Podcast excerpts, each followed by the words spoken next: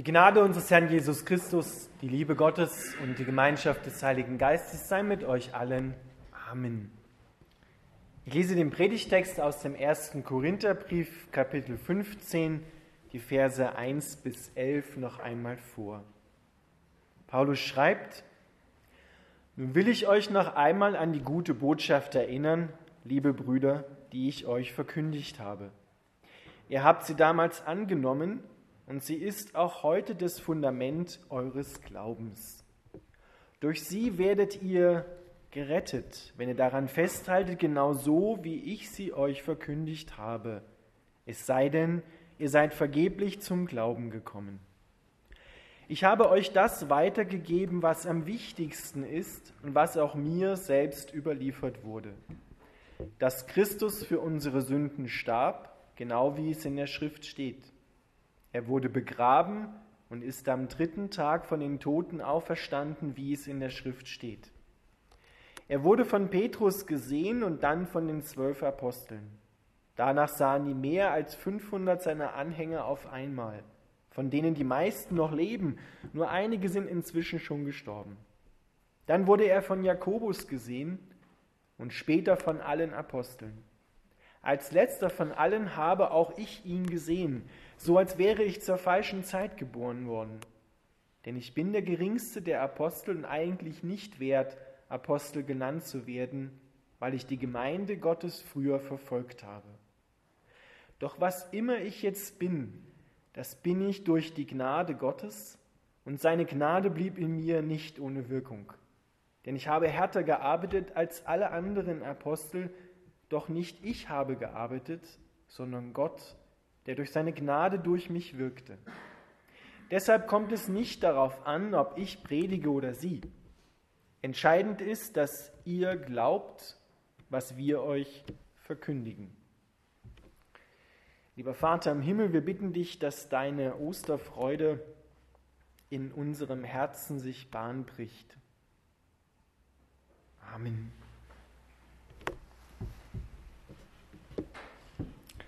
Liebe Gemeinde, kennt ihr den? Nikodemus kommt nach der Kreuzigung zu Josef von Arimathea und bittet ihn, dass sie Jesus in sein Grab legen können. Josef von Arimathea wehrt sich und sagt, das Grab brauche ich für mich alleine, für meine Familie, das geht doch nicht, wir können doch Jesus da nicht hineinlegen, das Grab ist doch das Familiengrab. Und Nikodemus lässt nicht locker und bittet inständig den Josef, dass er doch sein Grab zur Verfügung stellt. Josef, na, das, das geht nicht, das kann ich nicht machen. Und dann sagt Nikodemus zu Josef, ist doch eh nur übers Wochenende.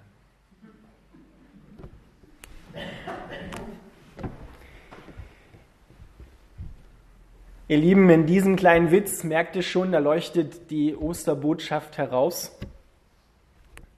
Genau das ist unsere Hoffnung, dass nach Karfreitag Ostersonntag kommt.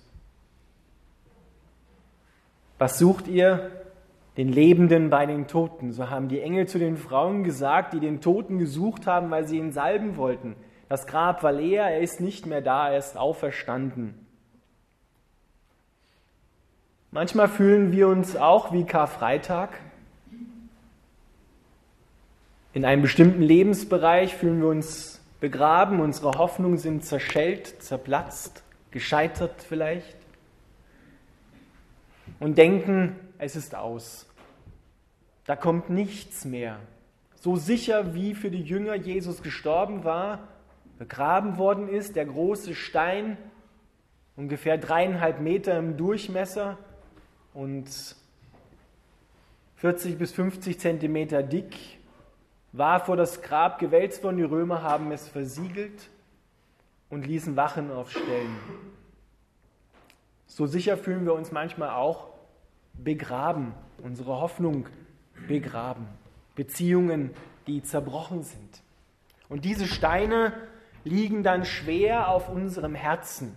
Das ist nur ein kleiner Stein, aber er soll auch deine Steine symbolisieren, die du im Leben, unter denen du dich begraben fühlst. Und dann kommt der dritte Tag. Das Grab ist leer. Jesus ist nicht mehr im Grab. Er ist auferstanden. Der Tod ist besiegt. Und auch unsere Steine im Leben, die uns schwer auf der Seele lasten, die zwischen uns stehen, hin zu anderen Menschen, können weggenommen und weggerollt werden, dir von der Seele genommen werden.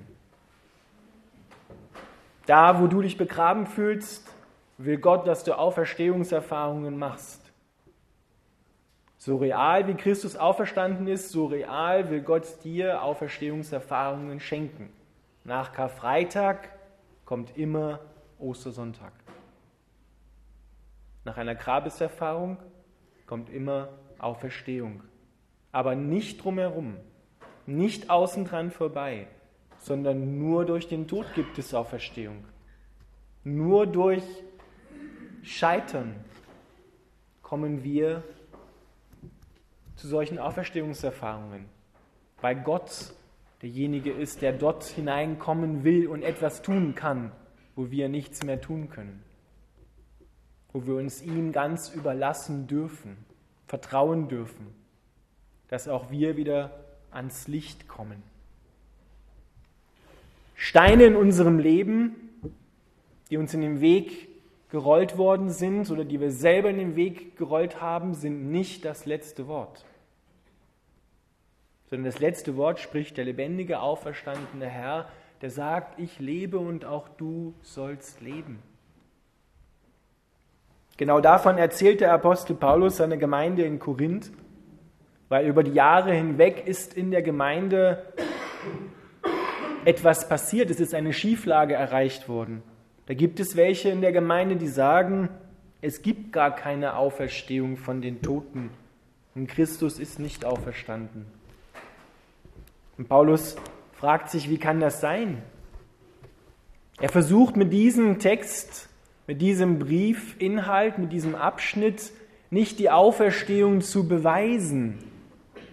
Indirekt vielleicht schon, aber er versucht sie nicht direkt zu beweisen, sondern er sagt, wichtig ist, was der Inhalt des Evangeliums ist. Und wenn der verwässert wird, dann kann das zu dieser Irrlehre führen, dass es gar keine Auferstehung von den Toten gibt. Deshalb ist es wichtig, sagt er, was habt ihr gehört? Was ist das Fundament eures Glaubens? Worin könnt ihr stehen? Und fallt nicht bei jedem Wind, der in eurem Leben weht oder manchem Sturm um. Und er gibt weiter, was er selbst gehört hat. So ist es doch bei uns auch. Wir haben von anderen verkündigt bekommen, durch die Leiter in der Gemeinde, aber auch durch Mitchristen in der Familie, die für uns gebetet haben, und oftmals die Großmütter und Großväter, aber auch die Eltern, manche Tanten, die für uns gebetet haben, dass wir zum Glauben kommen, auch auf diesem Fundament stehen. Und er sagt, am wichtigsten ist und nennt drei Dinge, dass Christus für unsere Sünden starb, der Tod für Jesus war ein stellvertretender Tod. Er hat uns angezogen, so wie man sinnbildlich ein, ein neues Gewand anzieht, hat er unser Schicksal angenommen, unser Leben, unseren Alltag, und er hat ihn bis in die Tiefe hinein ausgelotet. Noch tiefer als Jesus kann kein Mensch kommen und sinken weil er ist unseren Tod, und zwar nicht nur den biologischen, sondern vor allem den der Gottesferne gestorben. Getrennt, die Trennung von Gott war das Schlimmste für Jesus am Kreuz. Der ewige Sohn Gottes, getrennt vom Vater.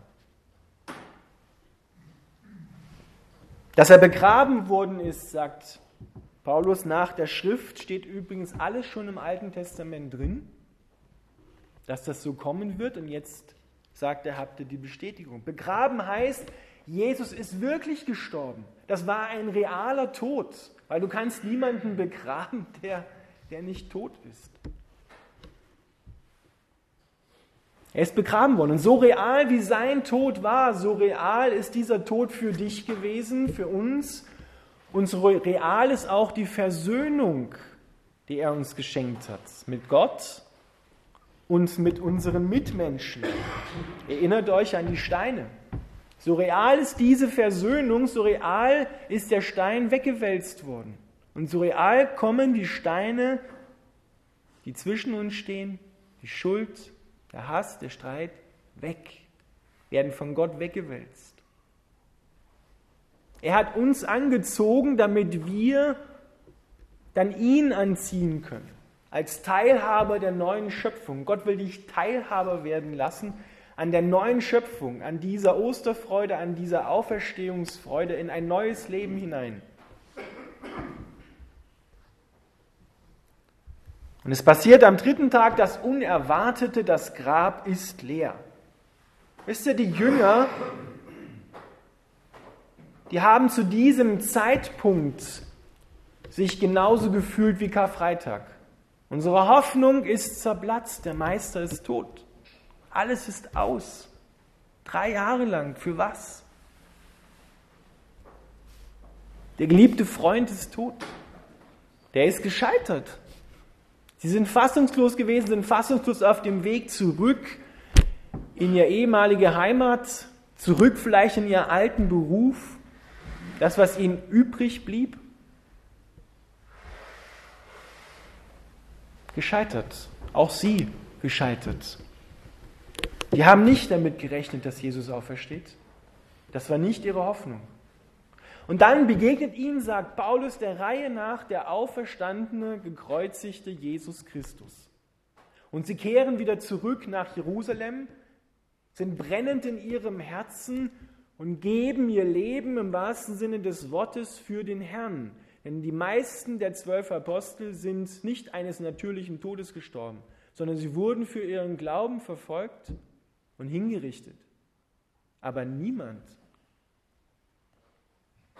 lässt sich für ein Hirngespinst hinrichten, was nicht stimmt, was nicht wahr ist. Auch Jakobus, der hier erwähnt wird, der Herrenbruder, der Bruder von Jesus, der irdische Bruder von Jesus, der hat zu Lebzeiten von Jesus über seinen Bruder gedacht das ist ein Spinner. Der Irre. Steht so in der Bibel drin. Der hat gesagt, der ist von Sinnen, mein Bruder. Und jetzt nach der Auferstehung begegnet ihm Jesus und er wird der Leiter der Gemeinde in Jerusalem. Das macht er nicht wegen einem Hingespinst oder einfach so, weil er das gerade so fühlt. Und er ist auch von Paulus gesehen worden und Paulus, sein Leben ist 180 Grad umgedreht worden. Er hat die Gemeinde vorher verfolgt, hat die Christen verfolgt, hat dafür gesorgt, dass sie gesteinigt werden, ins Gefängnis geworfen werden, umgebracht werden, dass der christliche Glaube, diese neue Sekte ausgelöscht wird. Das war sein Ziel. Und er wollte Gott damit die Ehre geben. Und auf dem Weg nach Damaskus, als er wieder unterwegs war, Christen zu verfolgen, ins Gefängnis zu bringen, begegnet ihm der Auferstandene und das griechische Wort, was dort steht für gesehen, meint wirklich gesehen. Nicht ein innerliches Bild gehabt oder eine, eine Art Vision, sondern mit leiblichen, biologischen Augen gesehen haben sie den Auferstandenen. Selbst Thomas, ihr kennt die Geschichte, der nicht glauben konnte, wurde von Jesus eingeladen, seine Hände in die Wundmale zu legen und er hat es getan. Jesus war anfassbar, real erfahrbar.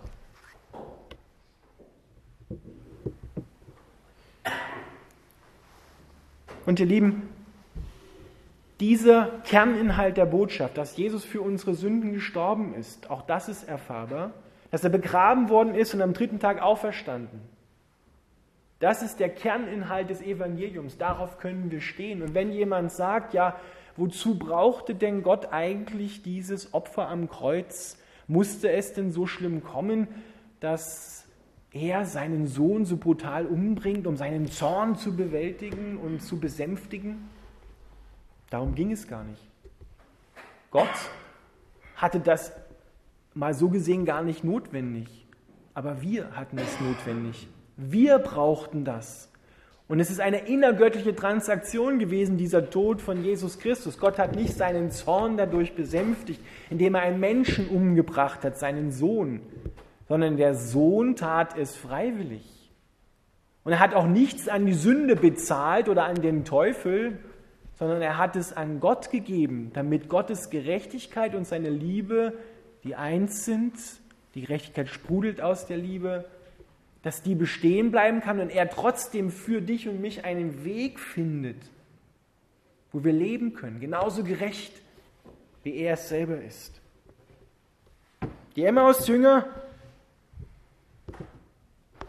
werden durch Jesus, den sie nicht erkennen, gefragt, musste nicht Christus das alles erleiden und sterben? Ja, er musste. Das ist ein göttliches Muss. Da werden unsere Sünden ernst genommen, nicht unter den Tisch gekehrt, nicht unter den Schwamm gelegt und sagen, Schwamm drüber ist schon okay, sondern es wird ernst genommen, ne? weil es ist ja ernst. Diese Steine, die sind ernst, die tun weh und die versperren uns den Weg zu Gott und zu unseren Mitmenschen. Und genau das versucht Paulus hier deutlich zu machen. Guckt mein Leben an, sagt er. Guckt das Leben von Jakobus an, von Petrus, von den zwölf Aposteln. Die sind nicht einem Hingespinst nachgelaufen, sondern deren Leben wurde so verändert, dass sie wie eine Neuschöpfung plötzlich total anders waren und sich für den Herrn im wahrsten des Wortes hingegeben haben. Das sagt Paulus, ich habe härter gearbeitet. Der will damit nicht den Erfolg herausstellen, sondern sagt, ich habe es schwieriger gehabt als alle anderen Apostel. Wie oft ist dieser Mann verfolgt worden? Wie oft ist dieser Mann auch mit Steinen beworfen worden, halbtot liegen gelassen worden, ausgepeitscht worden? Mehr als alle anderen Apostel. Und trotzdem hat er an Jesus festgehalten, weil er wusste, der ist auferstanden. Das ist real und das müssen die Leute hören. Auch in deinem Leben können solche 180-Grad-Wendungen passieren. Durch den Auferstandenen. Und deshalb sagt Paulus, ist es wichtig. Wie kommt der Glaube zu dir? Er kommt durch das Hören, durch das, was verkündigt wird. Das ist der Blutstrom der Kirche. Da schlägt die Pulsader der Kirche. Jede Predigt und jedes Zeugnis auch von anderen Christen ist ein Pulsschlag in dieser Blutader. Dort fließt das Leben. Und dort übersetzt dir der Heilige Geist das, was ich erzähle oder andere dir erzählen von Jesus Christus, in dein Herz hinein. Ohne den Heiligen Geist geht das nicht, aber er tut es. Und dadurch wirst du Teilhaber, wirst aufgenommen in die Familie Gottes und wirst angeschlossen an diesen himmlischen Blutkreislauf. Gottes Herz schlägt für dich. Gott ist nicht gegen dich. Er ist für dich. War er schon immer. Gott ist für dich. Deshalb ist Jesus auferstanden, wahrhaftig auferstanden. Amen.